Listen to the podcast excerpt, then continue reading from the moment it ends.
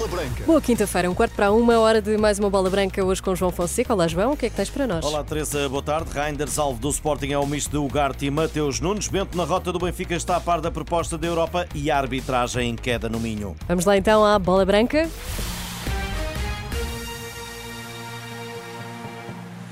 Boa tarde, Tiano Reiders é um médio defensivo do AZ Alkmaar, de 24 anos, um descomplicador e, atenção, reúne qualidades de Mateus Nunes e Manuel Ugarte. Ivo Pinto, em bola branca, fala de uma forma muito elogiosa de um jogador que defrontou no campeonato neerlandês e de quem se tornou fã. Era meu jogador preferido do AZ Alkmaar, que tanto com bola como sem bola sabe sempre o que está a fazer. É um jogador que, que aparece em todo lado, que tem boa chegada na área, cabeceia muito bem, faz gols de cabeça na área. Para mim, acima da média naquilo que é o não complicar o jogo, consegue sempre descomplicar e acaba por, eh, por, por ir a muito, muito menos do que, do que todos os outros. O neerlandês terminou a época com um total de 54 jogos, 7 golos e 12 assistências, mas para o português do Fortuna de citar é um misto de Ugarte e Mateus Nunes. Eu não concordo que seja, que seja um Ugarte, eu concordo que seja um pouco do Ugarte com o Mateus Nunes. Creio que seja mais um jogador ali no meio entre, entre esses dois. Não querendo dizer que o Garto não, não, não tinha uma condução de bola, porque as passes também aí atento, mas este jogador é um jogador que, que, é, que é mais dinâmico, é um pouco mais como o Mateus na parte ofensiva e defensivamente também tem, tem a, sua, a sua capacidade de ajudar, de ajudar a equipa. Ivo Pinto, o português do Fortuna de citar sobre Reinders, que renovou em janeiro com a Azelkmar até 2027, tem vários pretendentes, será um alvo tão difícil como está a ser Gyökeres nas negociações do Sporting com o Coventry. Angel Di Maria vai ser reforço do Benfica. O argentino está de regresso à luz 13 anos depois e assinará em breve por uma temporada. Já no Brasil está Bento, guarda-redes que pode também reforçar as águias. O jogador foi titular ontem na derrota do Atlético Paranaense em casa do Santos e no final disse já ter conhecimento de propostas vindas da Europa. Chegou sim, é, meus empresários estão tratando isso, eu tento focar no futebol que é o mais importante para mim. É, meus empresários têm total minha confiança, então deixo nas mãos deles e do clube para resolver da melhor maneira. Mas, igual comentei, meu foco é no Atlético. Bento, um guarda-redes brasileiro nas cogitações do Benfica, Alex Grimaldo, foi hoje divulgado, integra o 11 do ano da Liga Portugal. Em Braga, enquanto os clubes da Associação Minhota vão somando êxitos no futebol profissional, a arbitragem está em queda. João Pinheiro, há duas temporadas seguidas, o melhor árbitro. Este ano perde o primeiro posto para Artur Soares Dias, mas pior foi a queda do internacional de 34 anos, Vítor Ferreira, último classificado, descendo à segunda categoria e perdendo o estatuto de internacional. Cunha Antunes, responsável pela arbitragem da Associação de Futebol de Braga, explica o que pode ter estado na origem do debacle de Vítor Ferreira. Ele teve uma ascensão bastante meteórica e, se calhar, fruto dessa ascensão meteórica, pode não ter tido a base necessária enquanto árbitro internacional ter eh, tido alguma sustentabilidade nessa categoria.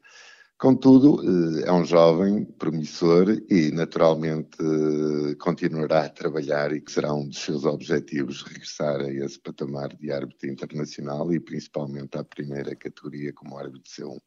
O dirigente reconhece ainda que a pressão sofrida por este árbitro durante a temporada pode ter condicionado a sua prestação. Já mais natural é a perda do primeiro lugar de João Pinheiro. Trata-se dos dois melhores árbitros portugueses que estão no, num patamar de excelência, quer em termos nacionais, quer em termos internacionais.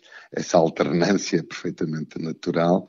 Uh, este ano o Soares Dias, até por consequência, arbitrou em função do, do seu desempenho, arbitrou uma meia final da Liga dos Campeões e isso é o reflexo do, da grande temporada que fez.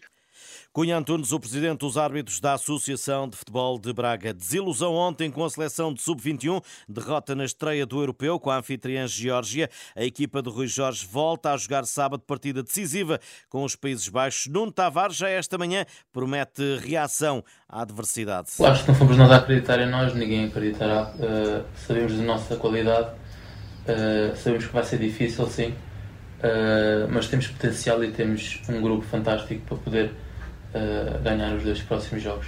Fundamental para o embate com os neerlandeses será, diz, a componente mental. O aspecto mais importante, ou seja, a emoção também, eh, não cedermos à pressão, que é muito importante, e levarmos o jogo com tranquilidade e desfrutarmos ao máximo, porque só assim conseguimos tirar coisas boas. O Escardino continua a acreditar que é possível fazer jus aos que apontam a seleção das esquinas como uma das favoritas. Somos um dos, não acredito que sejamos a seleção favorita, porque há seleções com muita qualidade e com mais nome que a seleção de Portugal em termos de jogadores. Uh, uma das, acredito, a favorita não. Nuno Tavares, o lateral do Sub-21 para o jogo com os Países Baixos, está já definido o árbitro, é romeno, chama-se Horatio Fesnik. Na cidade do futebol está outra seleção, a feminina, que continua a preparar o Mundial eh, da categoria. Fátima Pinto foi hoje a porta-voz do grupo. Essa questão da, da lotação esgotada, por exemplo, é um passo que em Portugal ainda estamos a crescer e poder ir à Inglaterra jogar contra as campeãs da, da Europa. E ter um estádio assim é, acho que é espetacular e é nesses ambientes que nós temos que crescer e queremos jogar e todas as jogadoras ambicionam isso. Lutação esgotada para o particular com Inglaterra. A equipa nacional olha também já para o jogo do Mundial, eh, primeiro frente aos Países Baixos. São há sempre e, e temos grandes adversários pela frente e temos noção disso, mas também acreditamos em nós e sabemos o que é que somos capazes.